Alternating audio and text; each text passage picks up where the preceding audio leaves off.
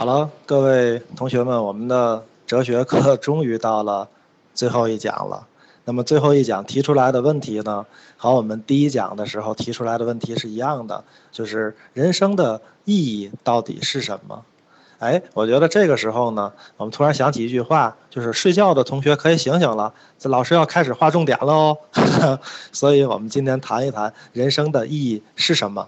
首先呢，按照现代的这个哲学的推论啊，这个人生的意义是什么还是比较荒谬的，因为当这个形而上学被完全的否定之后，人生的意义居然是一种虚无主义。那我们前面讲了那么多哲学家，其实还落了一个。这个人物，这个人物呢叫加缪，那他提出来的哲学观呢就是虚无主义。我觉得呢，大部分人啊，听见虚无主义以后啊，本能上就应该是产生了反感，因为这跟我们观念上太冲突了。我们总觉得这人活着一辈子，对吧？总有一个什么样的目的吧，对吧？那么总有一个什么样的结果在等待着我们吧。而且只要找到这个目的，才能去除那个。那个虚无主义带来的那种强烈的不适应感，包括我们拍个电影，对吧？它也得有开头、有剧情、有高潮、有结尾。我们讲个故事也得这样。我们小学时候教我们去写作文，也必须得分三个自然段，对吧？然后呢，这个有开头、有高潮，最后有总结。那事实上来讲呢，虚无主义提出来，事实上人生没有那么多目的。你想想，如果你。马上从现在这一刻，忽然就离开了这个人世，你不用去想，还有很多的事情我还没有做呢。那么这个时候，事实上来讲呢，你觉得你所有想象的那些意义和目的都是不存在的。所以虚无主义提出，真正的人生故事是忽然开始的，也是忽然结束的，其中呢不一定有矛盾冲突，也未必有高潮跟结局。那么大家说呢？那我不太认可这个虚无主义，没关系，因为我们前面讲的那么多哲学家呢，你也未必每一个都认可。事实上来讲呢，我们去探究一下，我们从最开始的人生的意义这个问题为什么问出来，来重新去回顾梳理一下。所以说今天为什么要叫划重点呢？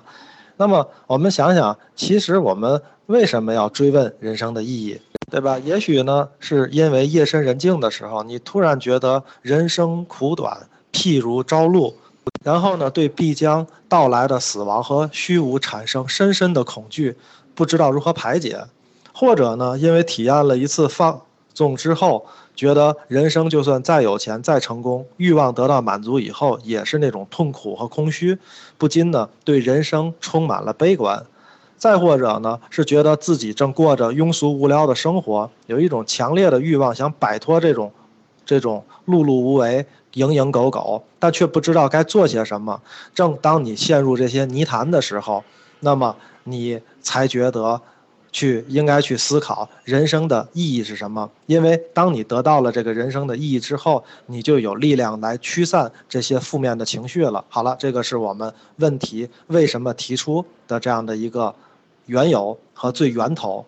但是呢，假如这个世界上呢，真的存在一个特别易于接受、成本又小，还能给你带来好处的思想，难道你认为这些哲学家们都比咱们去笨吗？而且大家都不知道这样的一个思想，偏偏等着咱们几个聪明人去发现吗？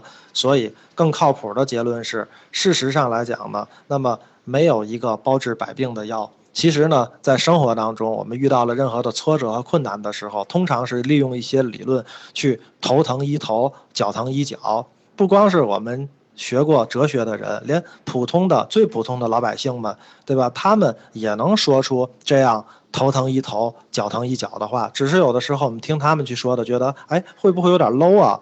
比如说，随便你找一个大妈，你问说：“哎，大妈，我怕死怎么办啊？”那大妈会回答你什么呢？那怕死啊？那你愁也是一天，乐也是一天，为啥不乐呢？对吧？那么关注眼下的快乐嘛，就不怕死亡了。那再比如呢，你问他说：“哎，我觉得我满足了欲望也没什么意思，怎么办？”那可能这个大妈就说：“哈，人活着嘛，对吧？得多交点朋友，得有一点爱好。你看我天气好了，就去跳广场舞，身体也好。”对吧？还有朋友相伴，这不就是人生的意义吗？你再问这个大妈说说我不想庸庸长长的一生怎么办？这大妈说啥啥叫庸长啊？平安不就是福吗？知足不就长乐吗？健健康康没病没灾不挺好的吗？对吧？那平常的生活挺来之不易的，那你认识到这一点，你不就快乐了吗？首先呢，你听见这些回答呢，你会觉得这些回答太 low 了，对吧？但事实上来讲呢，真真正正的在你学完了这些哲学之后，你应该去挑选一个最为实用的、最接近你的这种生活阅历的，让你最能产生认同感的和这种这种共鸣的。一个结论和一个理论，成为让你人生达到不惑的这样的一个工具和途径。所以，对于每一个人，由于经历是不同的，感受是不同的，所以你选择的结果可能也是不同的。那么下面呢，我就拿我自己举一个例子。那么我觉得呢，人生呢是在运动的。下面我说的观点呢，第一仅代表我现在这个年龄，然后呢，我现在的观点，也许十年以后不这么想。第二个呢，那么下面的这个观点呢，仅代表我个人，那并不是说我要把这个观点传递给所有的听众，对吧？只是拿自己举一个例子。那我觉得呢，在我自己来讲呢，比较爱看书。那么曾经呢，在去年前年吧，然后呢，用了一年，看了一年南怀瑾的书。大家应该知道，南怀瑾先生呢，在佛学方面呢，非常的厉害，而且呢，当时我看的非常的入迷。那么后来呢？看完南怀瑾以后，因为我自己有一个本身，咱们每一个人去想看哲学的人，应该都是有着一种怀疑精神的。所以呢，既然有这种怀疑精神呢，就总想找一些参照物去对照着看同一件事情，想知道它的全貌。所以呢，我在转过来年呢，我又开始看季羡林。那大家呢，可能也知道季羡林先生呢，是也研究佛学，然后呢，也研究印度的历史，然后宗教史，那么甚至呢，印度的文字语言。然后呢，他研究了一辈子，怎么就没信佛呢？哎，当时呢，我就拿这两个去对照去看。我觉得说心里话呢，事实上呢，就是不管是南怀瑾先生的东西，还是季羡林先生的东西，对我来讲呢，可能就是一个土豆，就是一个辣子。我呢，对于这样的结果是不满意的，所以呢，我就想把这个东西炒成一盘土豆炒辣子，再呈现给。大家或者哪怕呈现给自己，我是绝对不会把一个土豆拿来就扔给你，或者把一个辣子拿来就扔给你的，这是我要做的事情，这是一种学习的方法。所以呢，那我就对照着看。那举两个简单的例子，第一个例子呢，季羡林说啊，佛祖当年的这个教义呢，就是说在他在世的时候已经有发生过很多变化了。比如说最早的时候，佛祖讲呢，说你这个收徒弟的时候不能收商人，但是我们后来知道呢。这个他讲《金刚经》的时候，那个园子嘛，这个指树园就是一个叫几孤独长者给修的那个人呢，其实就是个大商人嘛。第二个呢，就是说佛祖说不能这个以前是不吃乳酪，后来呢也吃乳酪了。那当时呢跟佛祖唱反调的第二个例子呢，就是跟佛祖唱反调呢是他的一个堂兄，这个人家呢叫提婆。提婆就说了，那咱还得坚持以前那个艰苦奋斗的精神，按照苦行的那套来。佛祖就说了：“那我以前苦行那套来不是没成佛吗？对吧？那套是不行的。俩人产生了意见和矛盾了，怎么办呢？那不就是分家吗？那么提婆呢，就带着一堆人呢，怎么着呢？自己出去又这个这个这个组成了一个僧团。截止到几百年后，唐僧去取经的时候，还见着过提婆的传人呢。可是由于他太小众了，那么。”这个佛祖的这个释迦牟尼的这个佛教呢，它的力量非常的强大，信众也非常的多，所以后世呢，在佛祖的弟子编写经书的时候，就把提婆写成了一个来自地狱，而去破坏佛教的这样的一个人。所以呢，我们看到了，其实，在佛教里面呢，也和我们今天的政治是一样的，至少在这方面吧，那就是说胜者为王，对吧？拳头大的说了算。那么尤其呢，历史是由胜利者来谱写的。啊，当然来讲呢，就是说，因为这样对着看嘛，因为有怀疑精神嘛。我觉得，说实话，只要你有怀疑精神，你就无法去深信一个宗教。那么，所以呢，那么事实上呢，我就反思来想，那么到底应该用什么样的人生观去对待这个人生？那后来呢，由于看到这个实用主义，我就觉得实用主义对我很有帮助啊。既然我不能知道有没有来生。对吧？既然我不能知道有没有灵魂，当然我们以后可以讨论这种话题啊。有人说有，有人说没有，但是这种不能证伪的事情，就像我们所说的，我们就可以当它先暂时当它是不存在的。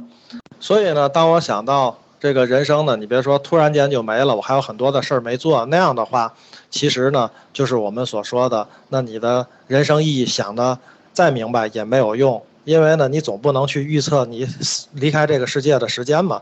所以我呢就想，如果有一天我离开这个世界的时候，那么我想我这一辈子赚了。